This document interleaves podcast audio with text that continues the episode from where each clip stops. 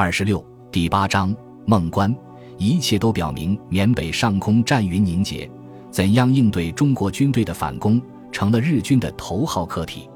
驻缅甸总军的军事会议上，日军决定了下一步的作战方针：围魏救赵。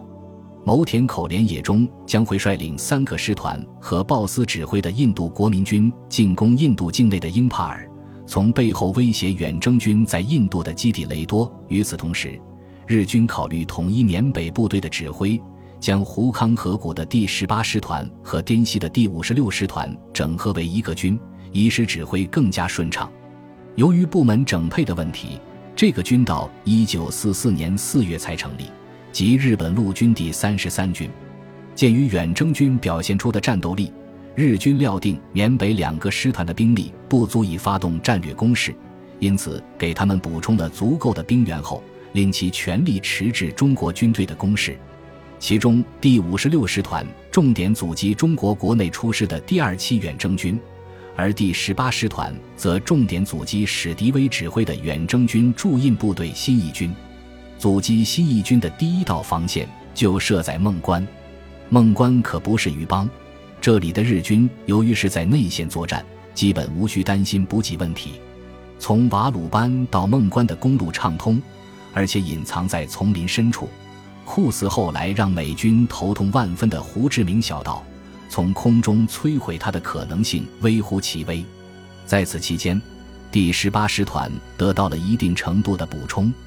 第十八师团首席军医松永忠佐成了“凶神恶煞”的代名词。此人从仰光返回胡康途中，见到有治愈的伤兵，就上前搭讪，而后重新拉到第十八师团作战。这样一来，他竟然拉到有经验的战斗兵员两千余人，统统送上了胡康前线。有了充足的兵力，孟关周围各要点日军筑有坚固的工事，在中国军队面前打阵地战。日军仍然有较强的信心，而中国军队的攻势出人意料的积极凶猛，打不开胡康谷地，中印公路的开通只能是一个童话。而更重要的是，这是这支军队回家的必经之路。对于军事学家来说，一九四六年至一九四九年的国共之战一直是一个饶有趣味的话题。对于装备上拥有更多优势的国民党军为何战败，有着各种各样的论点。笔者有一个看法是，国民党军战败的原因之一是，普通士兵在战场上没有一个明确的目标。以解放战争而言，解放军的战士也未必都精通马列主义，但是他们的目标十分明确：土改了，分了田，有了地，不打老蒋他会收回去。为了保卫刚刚获得的土地，解放军的普通战士们可以爆发出比职业军人还要完美的勇气和智慧。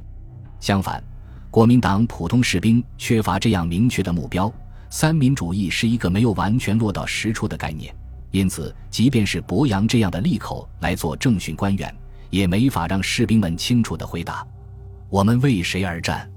生命是宝贵的，没有一个明确的目标就让士兵去流血牺牲，显然是比较不容易接受的事情。事实上，除了北伐和抗战初期。国民党军队大多缺乏进取精神，或许与此也有关系。国民党训练出来的士兵，甚至会为了那个明确的目标跑到共产党军中去，并为之英勇奋战，成为战争史上的一个奇观。但是，从印度杀回缅北的远征军官兵没有这个问题，他们的目标十分明确，那就是回家，消灭日本鬼子，打开中印公路，山的那一边就是父老故乡。在这样的一种信念支撑下，这支远征军焕发出了与解放军相似的战斗精神，令史迪威等外国将领对中国士兵的战斗力深表震惊。也许正是因为这个原因，在内战中远征军部队的表现远没有抗日战争中那样出色，因为那个时候他们也不再有这个信念来支撑自己了。在这样的心态下，中国远征军只有比日军更加凶悍。新三十八师师长孙立人因此发下了一个誓言：不打下孟关，不剃胡须。所有的日军狙击手都错过了这个绝好的目标。他们手中拿的目标照片上，孙立人有着一副清秀的面孔，而绝不是一个大胡子。新二十二师师长廖耀湘有更好的理由和日军拼一个你死我活。孟关一带，正是当年他随着远征军副总司令、第五军军长杜聿明将军所走过最痛苦的行程。这里是野人山的核心地域。一九四二年，第一次远征军兵败缅甸，被迫穿越野人山后撤。那个惨烈的时间里，疲惫、饥饿。被丛林中的恶疾折磨着的中国远征军战士，像一片片伐到的树林般倒下。仅仅走过孟关几天，杜聿明和廖耀湘就和从印度来的新三十八师部队取得了联系。熟悉的地名和中国官兵的尸骨，时刻提醒着这位刚烈的将军：此仇不报枉为人。此战之后，新二十二师得到了一个新的绰号——中国虎师。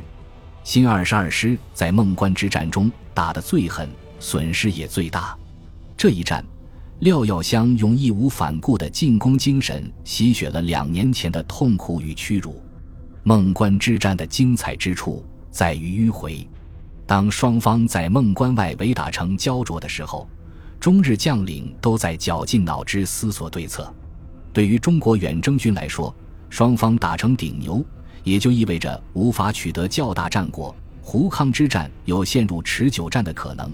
这不是中国远征军所想要的，也不是史迪威所想要的。中国远征军希望找到一个可以给日军以致命性打击的机会。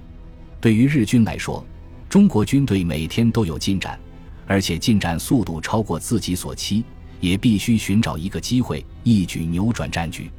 不愧都是身经百战的职业军人，双方高级将领的目光同时投向了孟关侧面的丛林地带。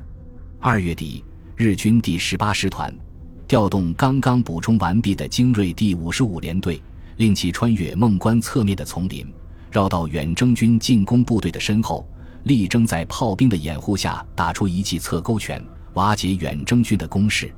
无独有偶，同样时间段。中国远征军调动部队穿越孟关侧面丛林，意图绕到日军后方发动攻势。这一次，史迪威没有表示反对，相反，这位善于观察的将军还把手中仅有的美军梅支队投入一线作战，随同中国军队发动对日军背后的袭击。同样富有眼光的中日两国将领没有想到，对方也在采取同样的战术。三月一日。双方的迂回部队在丛林中猝然相遇，带着同样的惊讶开始了战斗。这次遭遇战很像解放战争中的潘塘之战。一九四八年淮海战役打响，黄百韬的第七兵团被解放军团团围困在碾庄。为了救援黄百韬，杜聿明率领两个兵团东进救援，与赶来阻击的解放军展开了激战。混战中。双方同时选择了向对方背后迂回的招数，两军的夜袭部队在无名小镇潘塘遭遇。本来以为对方是小股游击部队，双方在最初都不想改变各自的原定计划，只想把这支游击队吓跑了事。然而，遭遇的交火很快蔓延开来，双方都发现对方毫无退却的意思，而且队伍长得不像话。潘塘之战就此展开。电视连续剧《亮剑》中，李云龙和楚云飞那次两败俱伤的生死之战，背景就是这一段历史。潘塘之战最后打成了一个焦灼的局面，双方均宣布自己取胜，但是都没有达成作战目标。孟关之战并没有打成焦灼，因为中国远征军比日军多了一张王牌。在印度兰姆加训练的远征军战车部队终于在此战投入战斗。